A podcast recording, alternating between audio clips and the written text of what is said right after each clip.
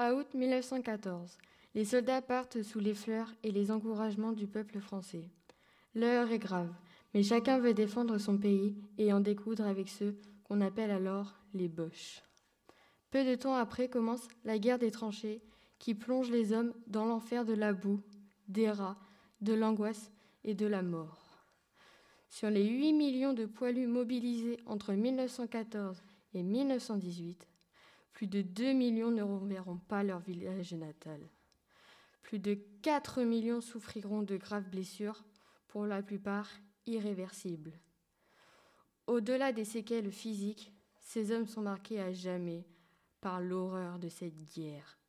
Plus de 100 ans ont passé, les derniers survivants sont morts, mais les mots des poilus, ces lettres déchirantes, conservées par leur famille, sont toujours là. Ce projet mené en histoire et en français par M. Guergonou et Mme Jaillon-Dossier en novembre 2020 est un hommage des 3e 1 du Collège Roland Vaudatin aux poilus de la Première Guerre mondiale. Les élèves ont choisi des extraits de ces paroles de poilus et nous proposent une mise en voix de ces lettres pour ne jamais oublier.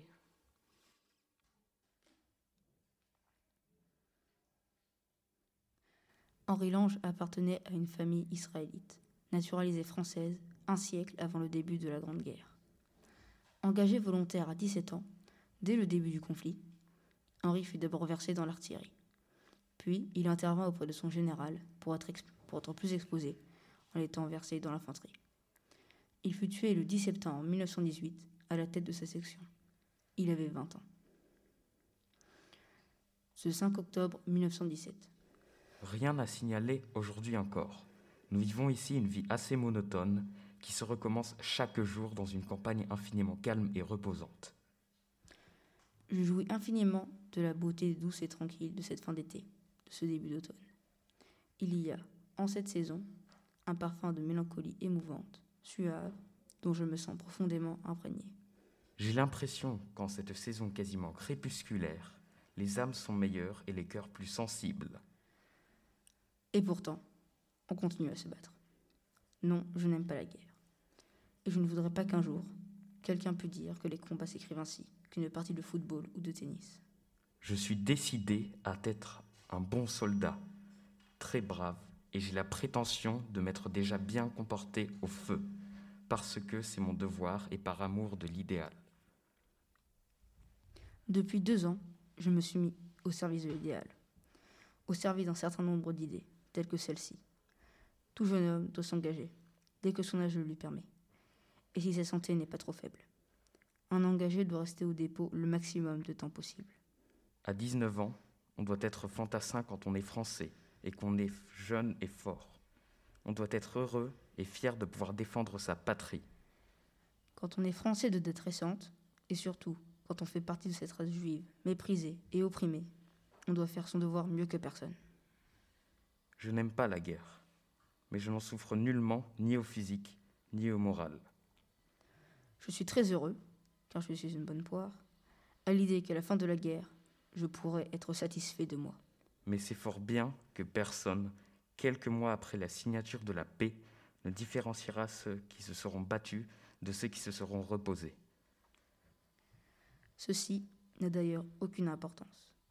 J'agis égoïstement pour moi, pour vous et pour l'idéal. Je n'ai pas de lettre de vous aujourd'hui. Je suis toujours embusqué, et sans doute pour quelques mois encore. All perfect. À vous. Henri Lange.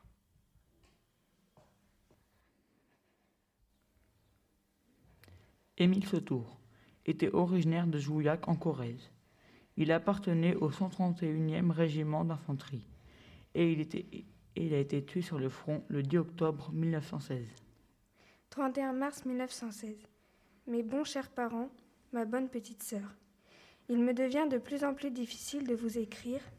Il ne me reste pas un moment de libre. Nuit et jour, il faut être au travail ou au créneau. De repos, jamais. Le temps de manger aux heures de la soupe et le repos terminé, il faut reprendre son ouvrage ou sa garde.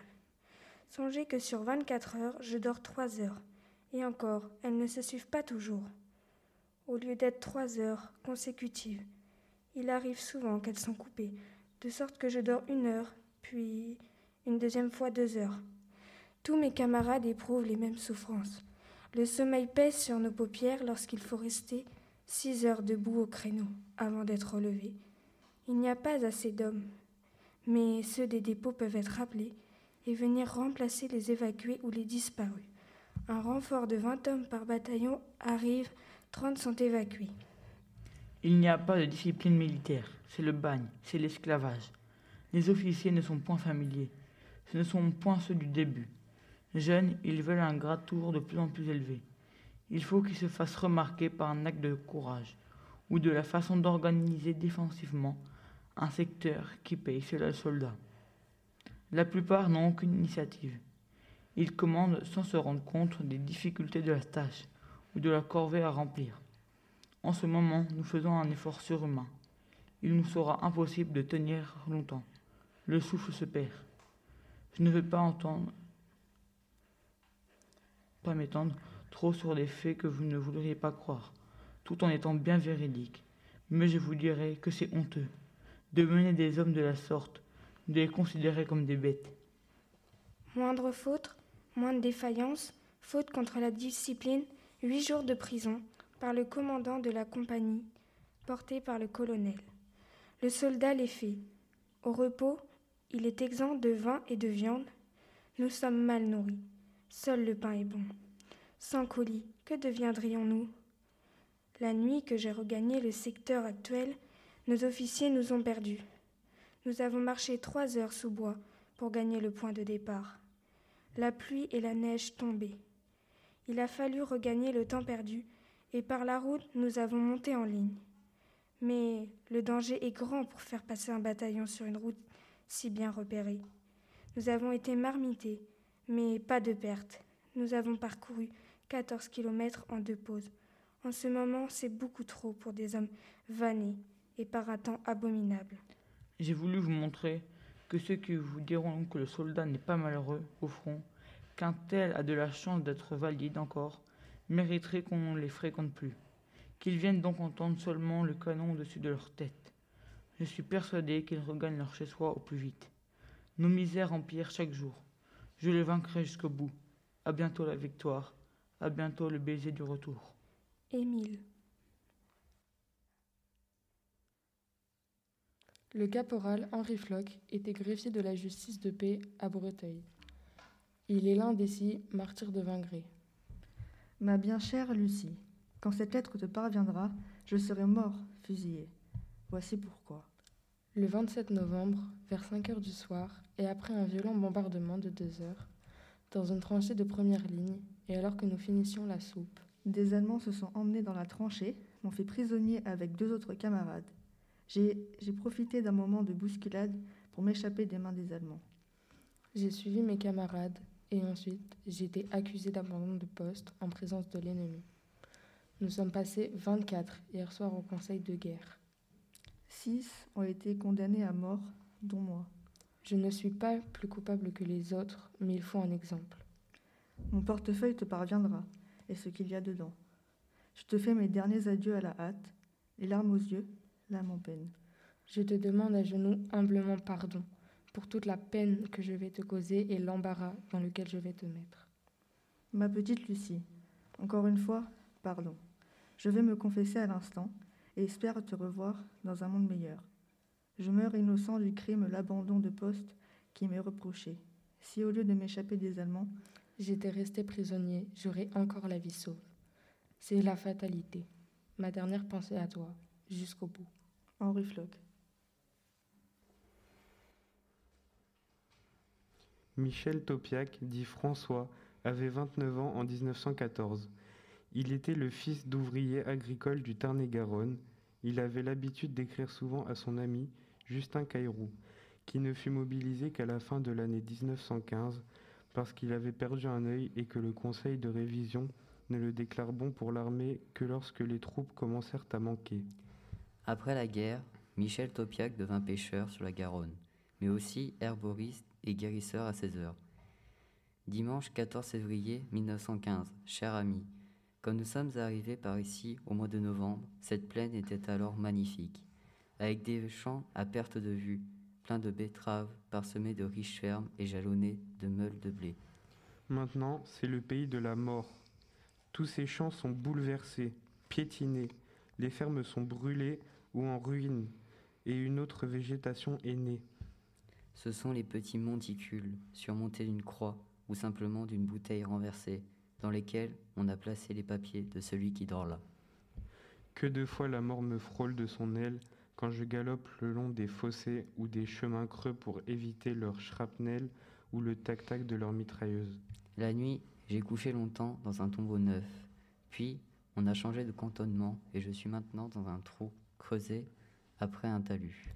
J'emporte ma couverture pendue à ma selle, ma marmite de l'autre côté et en route. J'étais l'autre jour dans les tranchées. Je n'ai jamais rien vu d'aussi horrible. Il y avait taillé leurs tranchées avec des morts recouverts de terre. Mais avec la pluie, la terre s'éboule et tu vois sortir une main ou un pied, noir et gonflé. Il y avait même deux grandes bottes qui sortaient dans les tranchées, la pointe en l'air, juste à hauteur comme, un- comme des porte-manteaux. Et les joyeuses y suspendaient leurs musettes. On gricolait de se servir d'un cadavre poche comme porte-manteau. Je ne te raconte que des choses que je vois. Autrement, je ne le croirais pas moi-même. Je compte que tu m'enverras de nouvelles de là-bas et je te quitte en t'envoyant une formidable poignée de main. Topiac, brigadier, dix- 58e régiment, 48e batterie, 68e secteur.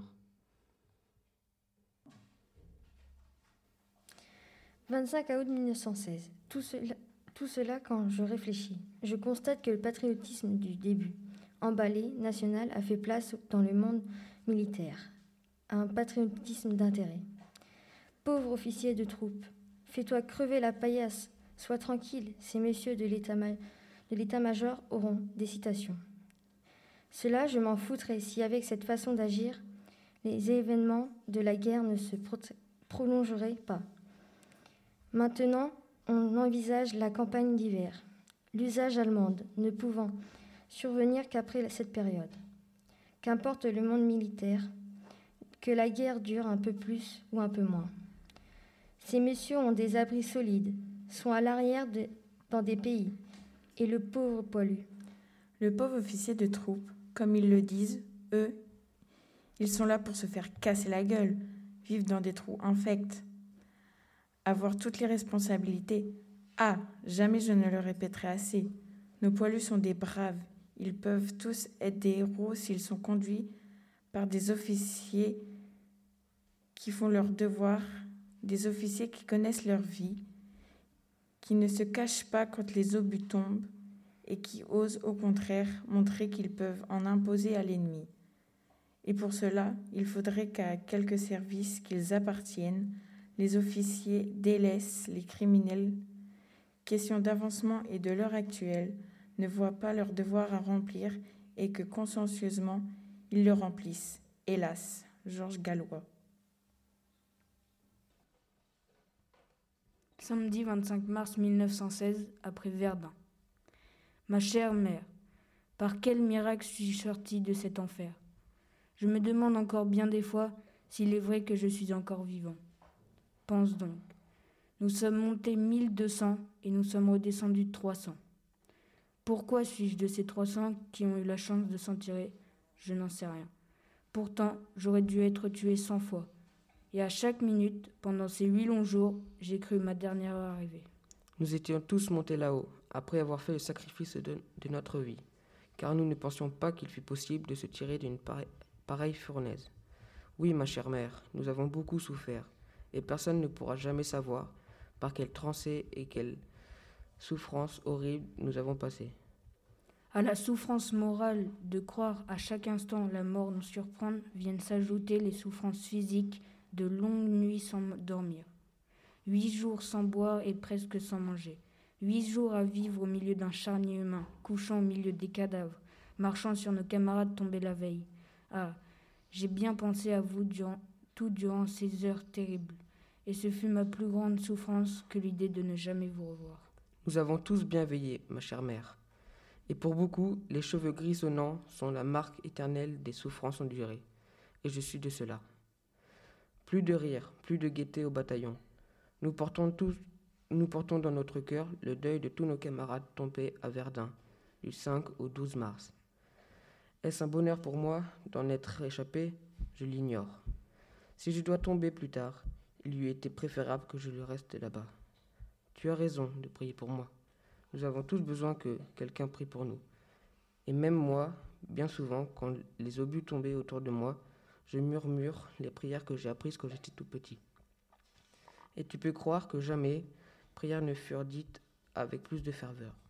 Ton fils qui te chérit et t'embrasse un million de fois. Gaston.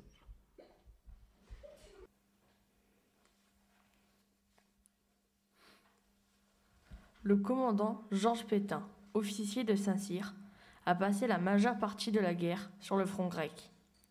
Il écrivait tous les jours à sa femme et à ses trois enfants, nés en 1911, 1913 et 1915. Il a été tué le 15 septembre 1918 à la bataille du Sokol. Le 5 mars 1918, 22 heures. Ma petite chatte chérie, oh, mon amour, quand je songe aux restrictions dont vous êtes privé, je me trouve honteux d'avoir à discrétion pain, viande, sucre, etc. Actuellement, nous sommes très bien alimentés. Si seulement nous pouvions arriver à faire pousser quelques légumes frais pour nos soldats, ça serait parfait. On essaye, mais il faut trop de bras. Or, il y a des tranchées à faire et à garder. Et il y a des troupes à instruire. Et il y a à menacer sans cesse l'ennemi. Pour tout cela, il faut du monde. Tu veux que je te raconte ce que je fais? Sans dévoiler aucun secret, je puis te satisfaire. Prenons mon emploi du temps d'hier et celui d'aujourd'hui. Dimanche, Dimanche, réveil à 7h15, un baiser à chouchou. 7h15 minutes et une seconde, par TSF, chiffre avec la clé. L'amour triomphe de l'espace. 7h30. La toilette est terminée. J'examine le courrier arrivé dans la nuit ou le matin à l'aube. 8h à 8h20. Messe dans une baraque minuscule. À 10 hommes, debout, on est très serré. De 8h22 à 11h, examen, critique, réflexion et ce, sur toutes sortes de questions à présenter au général. 11h à 12h, déjeuner. 12h à 13h30, réexamen des, des différentes questions. 13h30, départ en auto jusqu'à la limite accessible avec la voiture. Puis, à pied, dans les mûriers et les ravats dénudés, visite d'un coin de secteur tenu par un camarade, chef de bataillon. Examen de quelques questions avec lui. Retour à 17h. Signature de multiples pièces, réexamen de quelques questions, présentation de choses importantes au général. Tout cela nous mène à 19h30. 19h30, 21h, dîner et causerie. 21h, 23h, lecture d'une quantité de rapports sur les travaux en cours, des petits engagements, des projets, etc. Et, et présenté le lendemain au général. 23h, coucher et repayer du, du juste après 30 heures, de, après 36 heures. Baiser envoyé à Chouchinette par TSF, même clé. Lundi, réveil à 7h15. 7h16, je n'avais pas encore enfilé mon caleçon qu'un officier était pendu à ma porte. Je lui demande 10 minutes. Matinée, comme la veille sauf la messe. Après-midi, dès la fin du repas, lecture du rapport, etc. Examen de questions sans arrêt, causerie avec le représentant de l'aviation, parler du travail à faire, de la liaison, etc. 19h, signature, etc. 21h, encore quelques petites questions, puis entamer la lettre à Chouchou, qui n'est pas encore finie. Il est 22h30. Le torrent roule toujours ses flots contre les galets qui obstruent son lit. Le moteur du groupe électrogène tapote sans arrêt. Il fait nuit noire et mon cœur lance dans l'espace de vibrants appels à ma chouchou, ma petite femme bien-aimée, la petite compagne de ma vie, celle que j'aime tant. Ma toute chère, à demain. Je t'aime et suis ton tout à toi. Giorgio.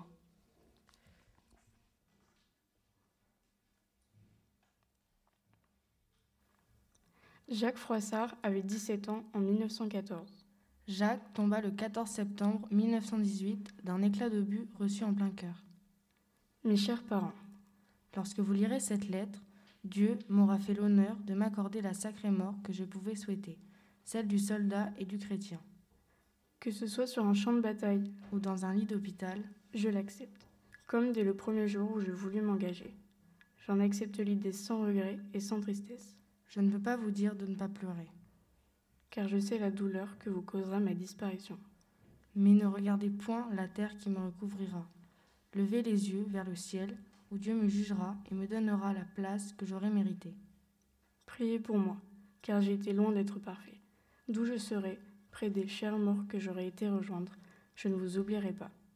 C'est vous qui m'avez fait ce que je suis devenu. Que cette idée vous console et qu'elle vous encourage à faire de celle que m'aviez donné mission de garder et de protéger à vos côtés une femme qui soit digne d'être votre fille. Lorsque je ne serai plus là, qu'elle sache combien je l'ai aimée. Parlez-lui quelquefois de moi. J'avais l'ambition d'accomplir dans la vie une mission que je m'étais tracée. Celle d'être le guide, un flambeau. Je voulais écrire parce que c'était à mes yeux la plus noble profession, et je voulais vivre pour suivre la voie que ma conscience m'indiquait. Mais vous avez le droit de le savoir. D'autres étaient plus utiles que moi, soit que chef de famille ils eussent déjà créé, alors que je n'étais que le futur. Soit que ministre du Christ, ils fussent appelés à façonner des hommes, à créer des Français et des chrétiens. Pour eux, j'ai offert à Dieu le sacrifice de ma vie. J'ai chaque soir prié pour que la mort les épargne en me frappant. Et mourir pour eux est presque trop beau pour moi, puisque j'ai conscience de ne les valoir pas. Jacques Froissart.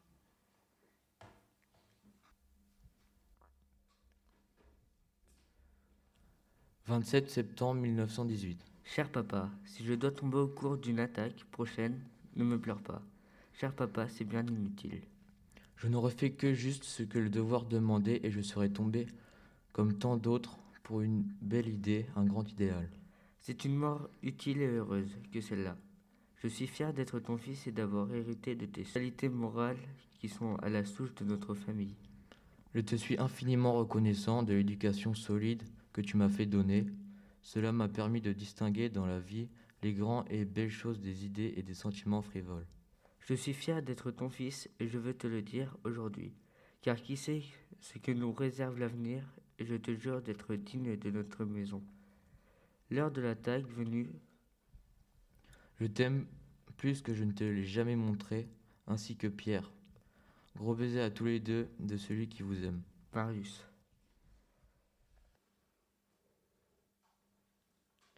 Eugène Posevara avait 18 ans en 1914. Il écrivait souvent à ses parents, des Bretons qui habitaient à Mantes-la-Jolie. Eugène avait été gazé sur les fronts. Il est mort d'épuisement dans les années 1920. Le 13 novembre 1918, les dernières 48 heures. Chers parents, cette fois je vous écris en plus grand.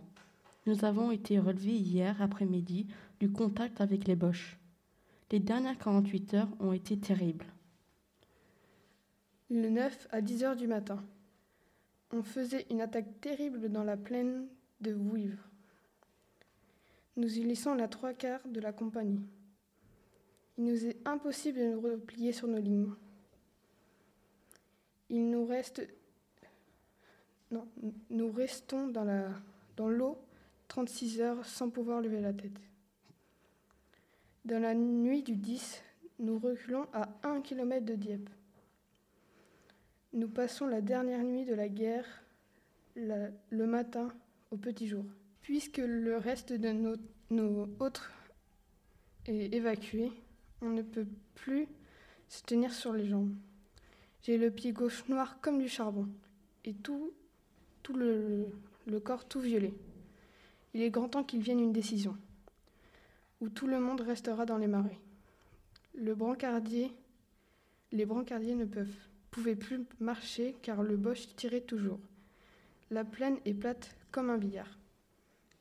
À 9 heures du matin, le 11, on vient nous avertir que tout est signé et que c'est la fin.